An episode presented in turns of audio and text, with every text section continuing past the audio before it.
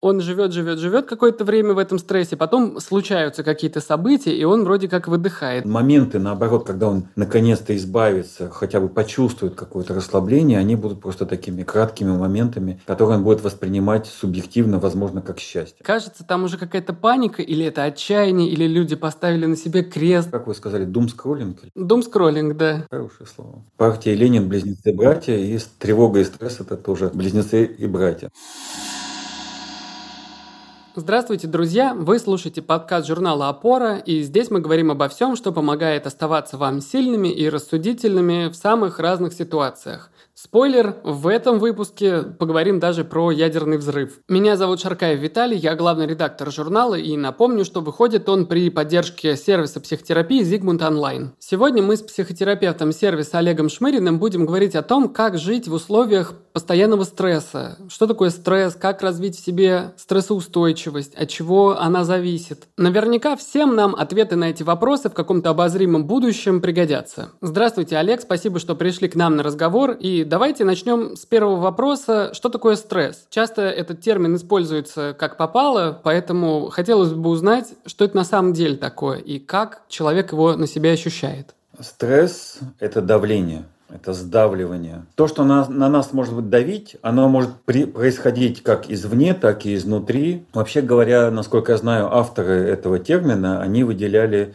два вида стресса. Это стресс, собственно говоря, и дистресс. Условно говоря, разрушительный стресс и стресс, который мы испытываем, когда с нами происходит что-то необычайно радостное. Это тоже давление определенное. Стресс – это то, что с нами происходит, то, что мы испытываем, переживаем, когда мы чувствуем э, внешнее давление, и оно условно говоря, превышает среднюю норму, то, что мы привыкли считать своим обычным таким, обычным давлением. Это могут быть какие-то значительные события, значительные в смысле как бы эмоционально значимых каких-то событий. Это может быть, не знаю, увольнение на работе, риск увольнения на работе. Это могут быть какие-то провалы на работе, это все, что связано с работой. Либо в отношениях человек узнает о том, что его партнер его обманывает или изменяет, или еще что-то. Это все то, что мы называем стрессом. Ну, собственно говоря, Стресс – это то, в чем мы живем практически постоянно. Ну, как я понимаю, это э, то, как мы переживаем события, которые с нами происходят. То есть стресс – это какое-то количество переживаний. Да, это то, как мы это воспринимаем, интерпретируем, как мы к этому внутри у себя относимся, как мы это внутри себя переживаем, как происходит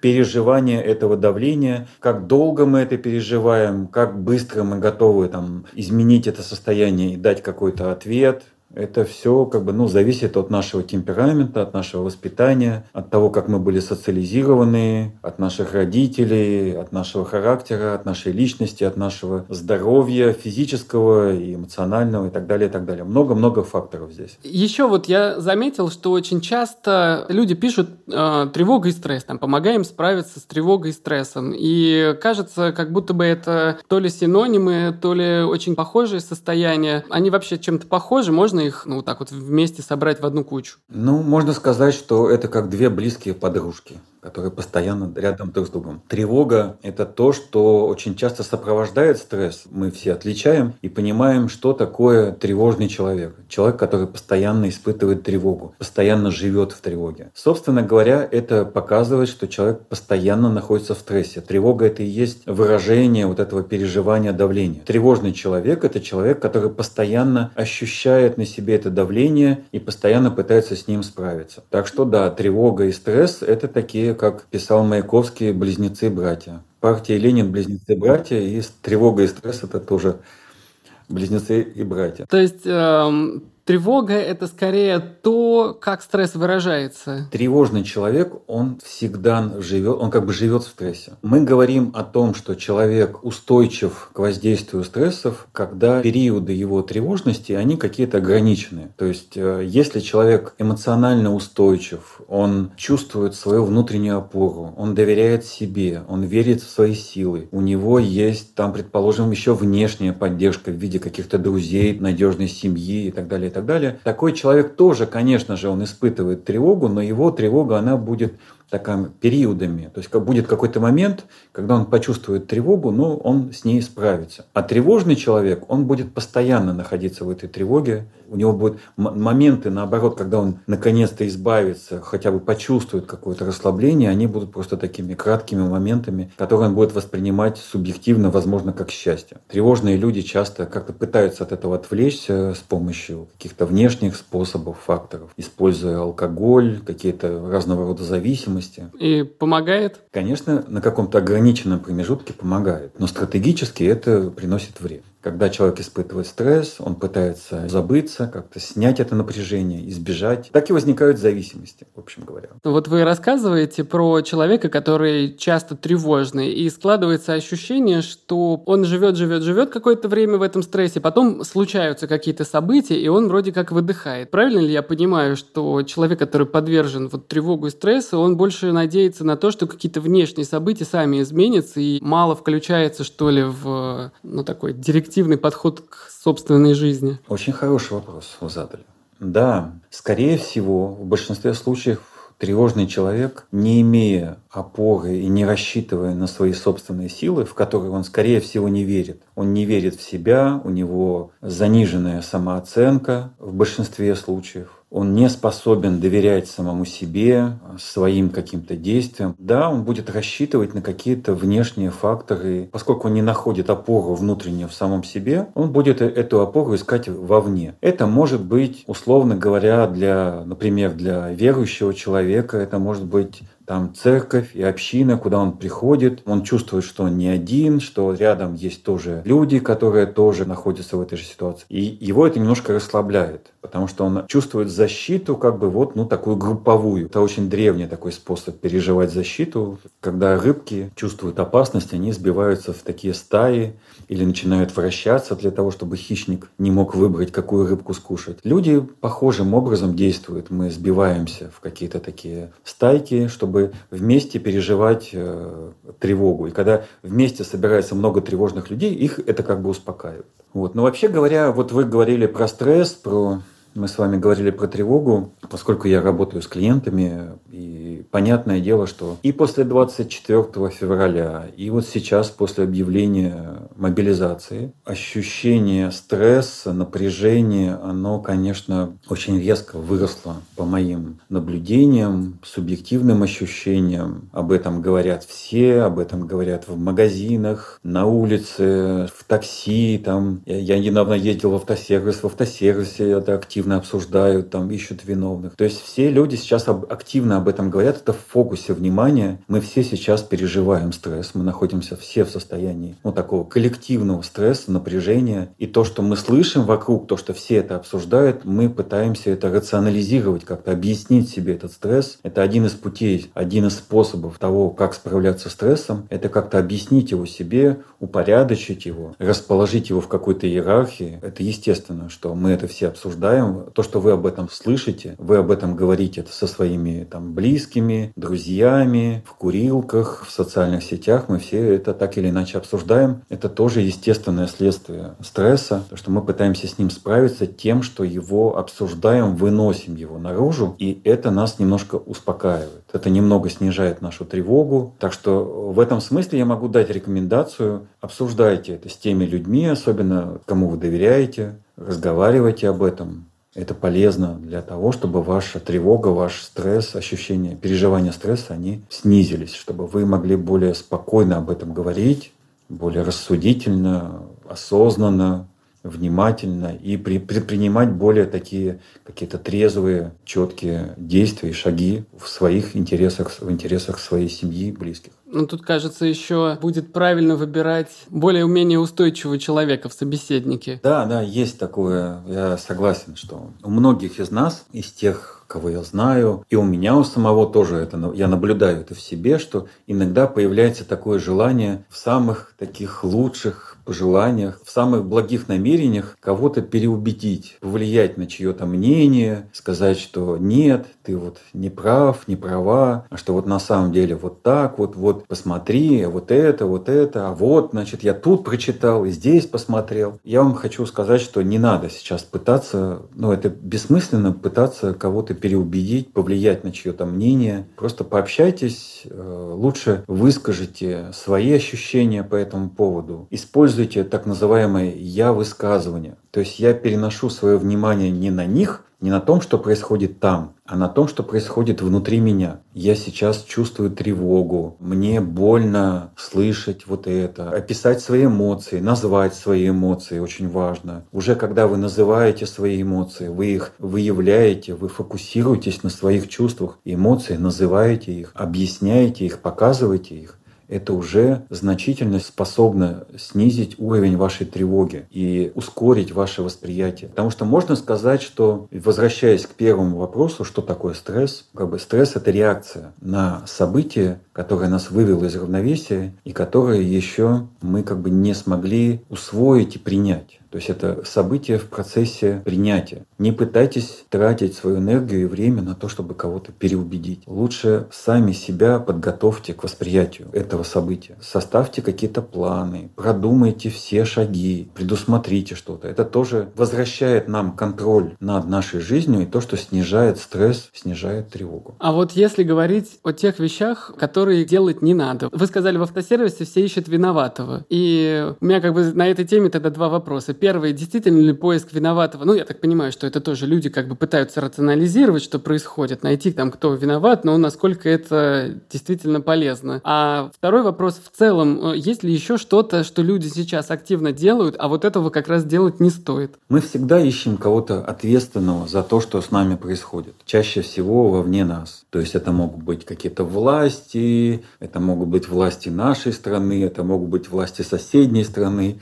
это могут быть власти противоположной стороны, там на другом конце света. И мне кажется, это уже следствие того, как бы вот фокуса ответственности, потому что если я осознаю свою ответственность за свою собственную жизнь и за своих близких, я, скорее всего, не буду много времени тратить на поиски виновных. Второй вопрос, чего не надо делать. Ну как мы можем, кто мы такие, чтобы указывать людям, что они не должны делать? Мы можем указать просто на какую-то бессмысленность там, да, и на неэффективность каких-то действий. А, например, мы много говорим о том, как работают СМИ. Я и по своему примеру, сейчас я уже научился, но у меня тоже как бы было время, у всех нас было время. Подсаживание на вот этот дум-скроллинг, постоянный просмотр новостей действительно очень мешал работать, э, очень много было тревоги. И я бы со своей стороны мог бы людям прям рекомендовать. Ребята, выберите какой-нибудь э, один-два новостных канала, которым вы верите, где только сводка каких-то событий, вот смотрите их. Не обязательно знать мнение всех людей по поводу того, что происходит. Это вряд ли поможет. Ну да, это тут я с вами могу согласиться, что это достаточно бессмысленно. Это объяснимо, почему это происходит. А кстати? Потому что когда мы очень сильно тревожимся, и когда привычная картина мира, особенно картина нашего будущего, начинает очень сильно вибрировать и колебаться, и горизонт событий очень сильно сужается, то мы начинаем очень активно искать признаки вот этой надвигающейся опасности, как будто бы это подскажет мне, куда, в какую сторону нужно будет отпрыгнуть и бежать потом. Животное определенная часть нашего мозга, она нам подсказывает вот такое поведение. С точки зрения разума высших приматов, она, конечно, не очень эффективна. Как вы сказали, думскроллинг? Или... Думскроллинг, да. Хорошее слово. Очень важно также не делать этого перед сном выключайте все вот эти соцсети и новости там за, за несколько часов до того, как вы ложитесь спать. Это вот прямо моя такая прямая рекомендация, потому что если вы с этим напряжением, с этой тревогой, с этими ужасными фотографиями, видео, когда мы в это вовлекаемся, и мы в этом состоянии ложимся спать, это означает, что мы хорошо не сможем выспаться, наше тело не сможет расслабиться и отдохнуть, наш разум, наш мозг не сможет чувствовать себя отдохнувшим, и это означает, что утром мы встанем уже уставшими, уже вот это напряжение перейдет с вечера на утро, И на следующий день вот это состояние усталости и тревоги, и состояние какой-то беспомощности, отсутствия сил, оно будет усиливаться, усиливаться. Не позволяйте этому случаться. Если вы тревожитесь, если вам страшно, если вы хотите там посмотреть новости, поскролить, ну поскролите, но ограничьте это каким-то временем. Это как дурная привычка такая, как в холодильник лазать за сладостями. Вот ограничьте себя в этом и вы станете лучше себя чувствовать. Ну хорошо, Олег, давайте тогда потихоньку переходить к стрессоустойчивости. И для начала мне вот тоже хочется в этом термине немножко разобраться. То есть вот стрессоустойчивость – это вообще что? Это набор навыков? Это какой-то определенный склад характера или ума? Из чего вообще она складывается? Что это такое? Если очень коротко, просто по сути. Стрессоустойчивость – это, ну, если взять как образ, легче через образ это передать. Вот помните, была такая игрушка «Неваляшка». Да? Это вот способность психики возвращаться в исходное состояние равновесия. Можно сказать, если тревожный человек, то это человек, который постоянно находится вот в этом колебании, ему трудно возвращаться в равновесие. Есть события, которые нас надолго как бы прибивают, и мы не можем подняться. Стрессоустойчивость – это вот мера такая или способность человека возвращаться возвращаться после вот этих вот ударов, таких толчков судьбы, резко изменившихся обстоятельств, там, обмана, предательства и других неприятных или наоборот приятных событий, неважно, тут большого значения имеет, возвращаться обратно в стабильное, устойчивое, выровненное состояние сознания, когда мы способны давать адекватный, трезвый, спокойный, обдуманный ответ на какие-то события и поступать таким же образом. На всякий случай. Ее можно приобрести, то есть это не какой-то там врожденный тип характера, что один человек вот он всегда будет грызть ногти и переживать, а другой будет говорить, да нормально, сейчас посмотрим, как с этим справиться и разберемся. Это глубокий вопрос. На него нет какого-то однозначного ответа, потому что насколько люди пластичны, насколько люди способны меняться. Мой опыт показывает, что люди способны меняться и менять свои реакции, такие прямо даже глубокие, существенные способы своего взаимодействия с миром, но для этого нужно очень большое желание, большая такая внутренняя воля, нацеленность на результат. Понимаете, то, что формировалось в вас там десятилетиями, изменить очень трудно. Требуется большая внутренняя работа, большая мотивация. Иногда люди идут на это из-за большой любви. Например, я хочу остаться там с каким-то человеком, и для того, чтобы мне с ним быть близким, для того, чтобы у нас с ним не было каких-то ужасных таких ссор, ужасного недопонимания, я должен как-то осознать и измениться, и как бы действовать по-другому. Бывает, что такая мотивация работает. И Иногда мотивация работает, когда я хочу просто взять себя в руки, изменить свою жизнь, там, подняться, то, что называется, с колен. Это трудно, но это возможно. Особенно это возможно, когда рядом есть вдохновляющий пример. Друг, например, вот если мой друг, он вдруг поменялся, раньше всю жизнь, например, был раздолбаем, который действовал в хаосе, и вдруг я вижу, что он стал каким-то очень целеустремленным, очень продуманным, спланированным на меня. Это может подействовать, если я с ним эмоционально связан. События, которые происходят эмоционально близкими людьми, они на меня влияют. Также могут повлиять какие-то большие события там, жизненные. Это возможно. Хотя, конечно, нужно понимать, что наша физическая природа, наши какие-то основные генетические зачатки, основы темперамента, их, конечно, изменить, я думаю, что невозможно. Это все-таки на каком-то очень глубоком физиологическом уровне вложено в нас. Но можно адаптироваться к этому, адаптировать свое поведение к особенностям своей личности. Ну, если, например, бывает, что человек холерик, и остро реагирует на какие-то внезапные изменения, на внезапное нарушение планов. И если такой человек, он осознает свою проблему, я уверен, что такой человек, если он серьезно к этому приложит усилия, он сможет это изменить себе, и он сможет скомпенсировать вот эту свою острую, бурную реакцию, неуправляемую. Например, он может научиться вместо того, чтобы сразу там начинать кричать, топать ногами, вырывать волосы, бить посуду, он, например, научится брать паузу, да, выходить из помещения сказать там, так, ребята, мне нужна пауза, я пошел подышу. Он может выйти, подышать, расслабиться как-то, да, там, согласиться с тем, что произошло, и уже потом входить в это взаимодействие уже немножко в новом, в другом настроении. То есть мы можем, можем адаптироваться в своем поведении и сделать его более гибким и скомпенсировать какие-то наши особенности, которые могут быть при определенных обстоятельствах разрушительными для нашей жизни, для наших процессов. То есть правильно я тогда понимаю, что стрессоустойчивость это не какой-то универсальный вообще вариант и набор навыков, а это индивидуальные какие-то способности каждого человека. То есть, ну вот вы говорите, один человек взрывается часто, и ему техника там выйти подышать, она как бы нужна и подходит, и поэтому она является частью его стрессоустойчивости. У другого человека таких проблем, в общем-то, нет, и ему там больше надо, наоборот, уметь разгонять в себе, скажем, агрессию, чтобы дать отпор. Вы абсолютно правы, да. Какой-то другой человек, он, например, склонен по своему воспитанию, по образу как бы своей жизни, так, по своим привычкам, как бы, например, когда он попадает в такую ситуацию, например, впадает просто в депрессию и в такую пассивность, для него формой стрессоустойчивости станет, наоборот, активность какая-то, физическая активность, эмоциональная активность. Ему нужно будет, наоборот, открыться, выразить себя, сказать там «нет», там типа нет, постойте там, давайте разберемся, что-то тут идет не так, давайте как бы сделаем иначе. Да, формы стрессоустойчивости у всех разные. А, в терапии принятия ответственности синонимом стрессоустойчивости есть выражение психологическая гибкость. Ну, это фактически это адаптивность наша.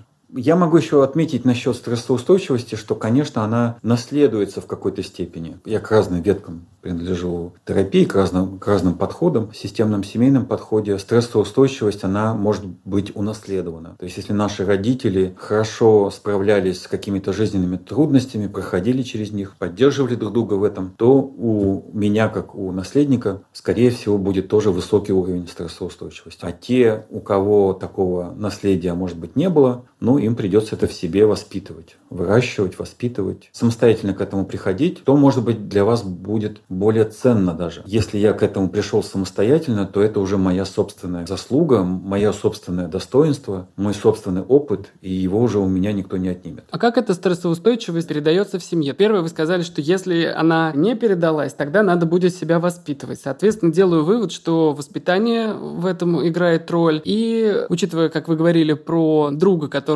смог, и это стало опорой, это наличие примера, то, как родители в семье сами себя ведут. Вообще интересно, то есть как воспитание работает тут. В первую очередь, конечно, пример. Ребенок живет и наблюдает за своими родителями очень внимательно, намного внимательнее, чем вы можете себе это предположить. И если вы что-то там скрываете от ребенка, пытаетесь скрыть свои какие-то разлады там между партнерами, бесполезно. Ребенок видит, чувствует и воспринимает все. Он вас видит как рентген. Ваши поступки, ваши действия, ваши сомнения, ваши колебания, все это ребенок сканирует и большую часть этого он интроицирует проецирует, то есть он присваивает это, делает частью себя. Поэтому, да, примеры родителей очень важны. Ну вот я вам могу привести в качестве примера пример моей мамы. Она действительно такой очень стрессоустойчивый человек. Я помню, мне было лет, наверное, 7. Мы сидели на кухне однажды, и что-то у нас горела свеча какая-то. Ветер немножко подул, там сквознячок от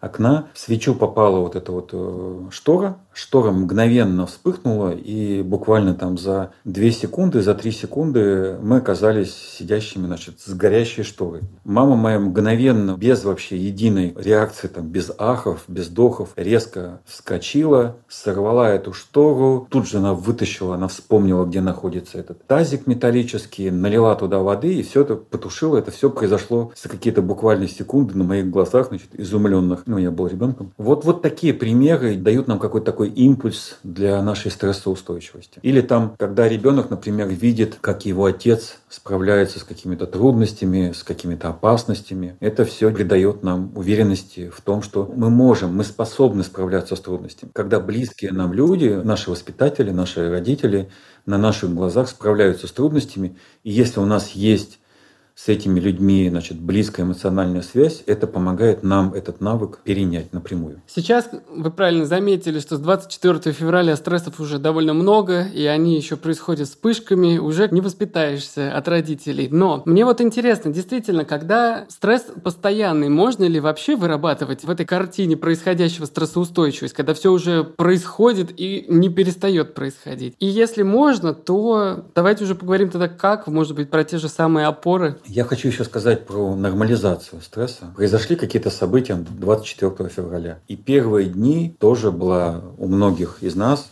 Я не исключение в этом смысле, я точно такой же, как и вы. Мы все в этом смысле, наша природа одинаковая. Я тоже испытывал волнение, я тоже испытывал тревогу, стресс, непонимание. Я искал, как бы, как-то для себя пытался определиться в этом, найти в этом свое место. Я понимал, что снова происходят какие-то необратимые события, которые повлияют там, на мое благополучие, там, на благополучие моих близких, по разные стороны границ. Сочувствие, которое я испытывал, все это, конечно, выводило меня из состояния равновесия. Но потом происходит нечто вроде нормализации, когда я начинаю что-то в этом плане, я делаю для себя какой-то выбор в этой ситуации и начинаю действовать, и мои действия снижают уровень тревоги, снижают уровень беспокойства. Как раз про опоры, раз мы говорим, одна из важнейших опор – это не какая-то неподвижная опора, на которую я могу сесть как бы в кресло и сидеть там. Нет. Одна из важнейших опор для снижения тревоги и для повышения стрессоустойчивости – это действие. Когда вы начинаете действовать, когда вы начинаете контролировать свою жизнь, потому что с помощью действия мы контролируем свою жизнь. Мы начинаем что-то делать, мы начинаем как-то двигаться, мы что-то планируем, мы собираем что-то, разбираем, мы оказываем кому-то помощь. И когда мы начинаем действовать, то наша тревога значительно снижается, и наша стрессоустойчивость возрастает.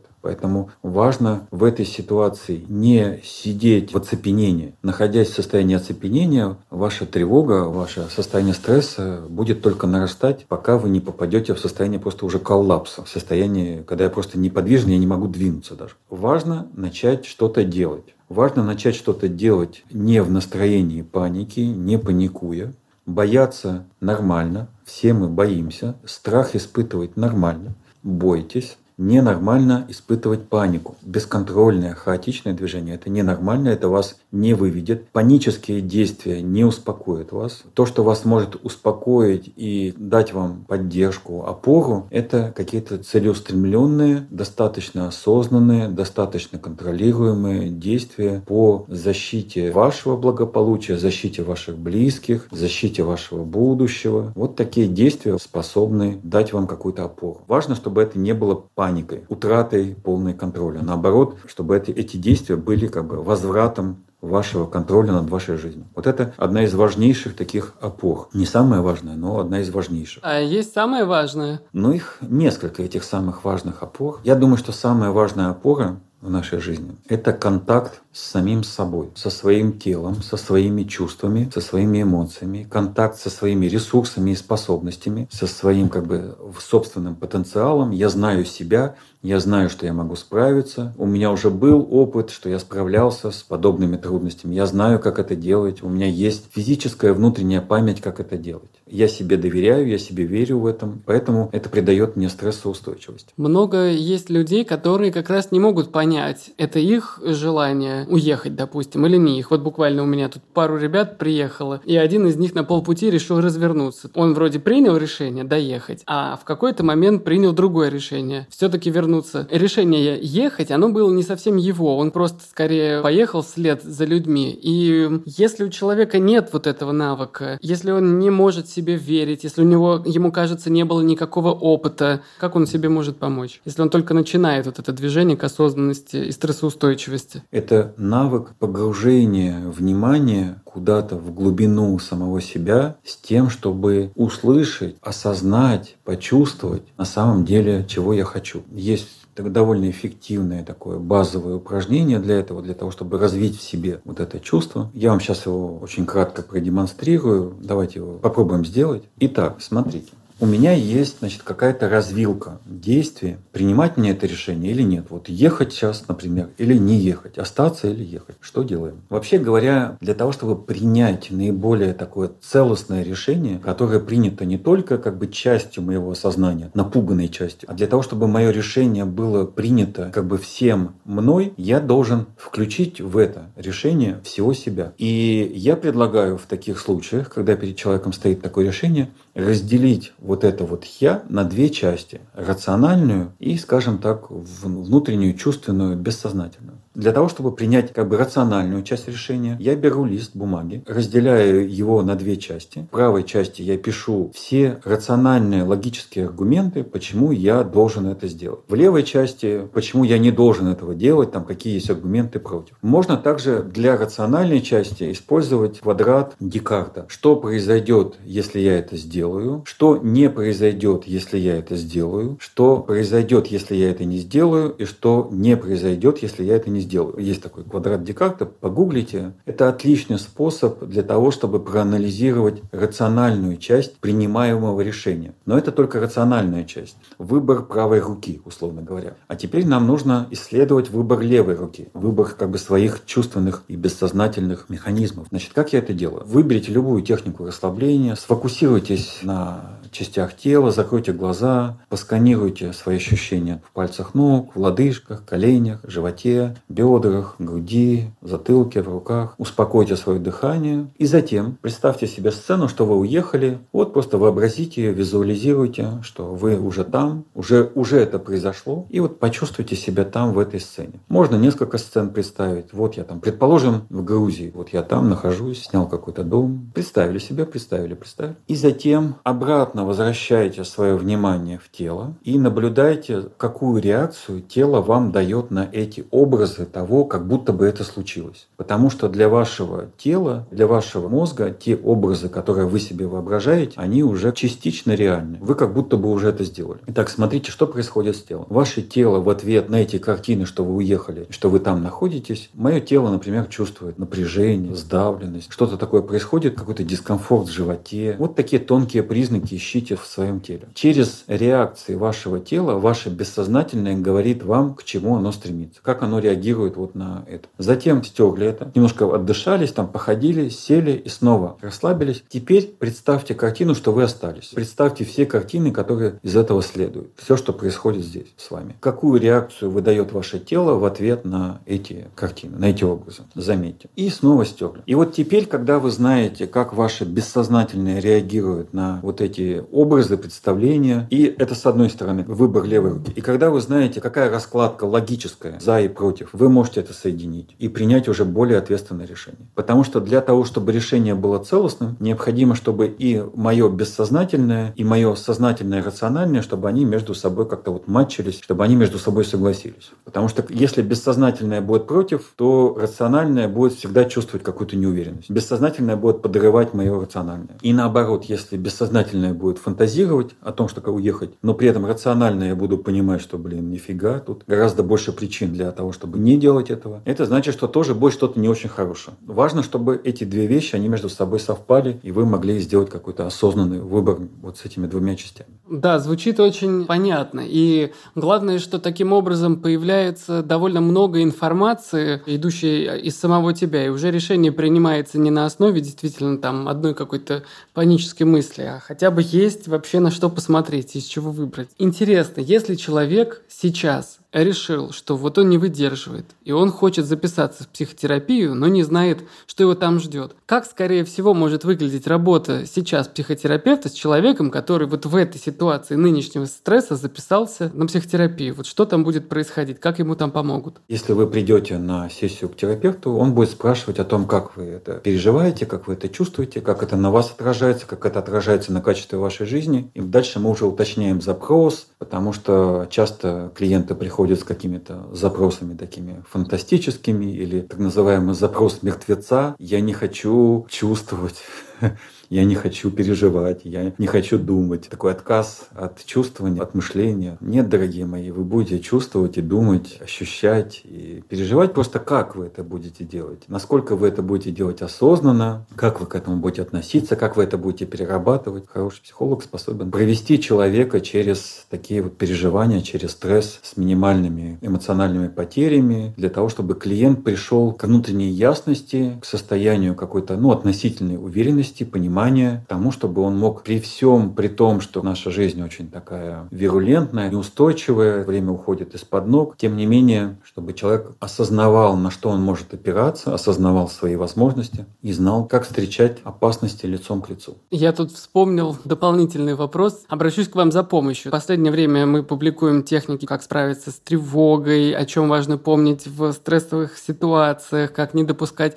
катастрофу своих мыслей. И в любом случае приходят в комментарии люди, которые пишут, ну вот будет ядерный взрыв, вы тоже будете писать, как там оставаться спокойным и так далее. Я вот думаю, кажется, там уже какая-то паника, или это отчаяние, или люди поставили на себе крест. Я не очень э, представляю, что с ними происходит, но мне очень хочется дать им какой-то, дать какую-то, что ли, опору, чтобы выйти из этого состояния, что все-таки жизнь еще продолжается. Сейчас еще нет ядерного удара, а если он будет, давайте мы сейчас соберемся и будем готовиться к этому. Ну вот, что можно сказать в этой ситуации? Если будет ядерный взрыв, я буду советовать людям сохранять спокойствие, потому что есть разница в том, как встретить даже свой финал. В этом тоже есть разница. Что я буду делать в последние минуты своей жизни? Я буду в панике бегать, рвать на себе волосы или, не знаю, пытаться выпить весь свой запас алкоголя, или я встречу свой финал достойно и осознанно. Ну, в этом смысле, понимаете, я сам придерживаюсь философии такой, можно сказать, близкой к стоицизму современному. Это как бы уже вопрос идет, он такой на грани этики и философии, не только психологии, потому что здесь речь идет об осознании ценности и смысла моего присутствия в этом мире. И если я осознаю ценность моего присутствия в этом мире, то я могу осознать и ценность своего ухода и того, как я ухожу из этого мира. Поэтому да, я буду здесь говорить не только о том, что как бы сохранять спокойствие, но и о том, чтобы осознавать самые важные вещи в моей жизни жизни. На самом деле не очень часто клиенты обращаются за какими-то такими абстрактными вещами, типа хочу понять, там, зачем я живу, в чем смысл того, что я делаю. Это не очень часто запрос, но, возможно, сейчас в эти исторические моменты, переломные моменты, в эпоху перемен, возможно, именно сейчас имеет смысл задуматься на тему самых-самых базовых, самых важных ценностей моей жизни. Это ценность моей жизни, смысл того, что я здесь живу, живу, разговариваю с вами, мы с вами ведем какое-то интервью. Почему я это делаю? Зачем? Куда я живу? И если я осознаю это, если я отдаю себе в этом отчет, и если я принял это, то я могу тогда принять и ценность моего ухода. То есть мне кажется, что вот этот исторический момент – это момент для того, чтобы высветить ключевые ценности жизненные.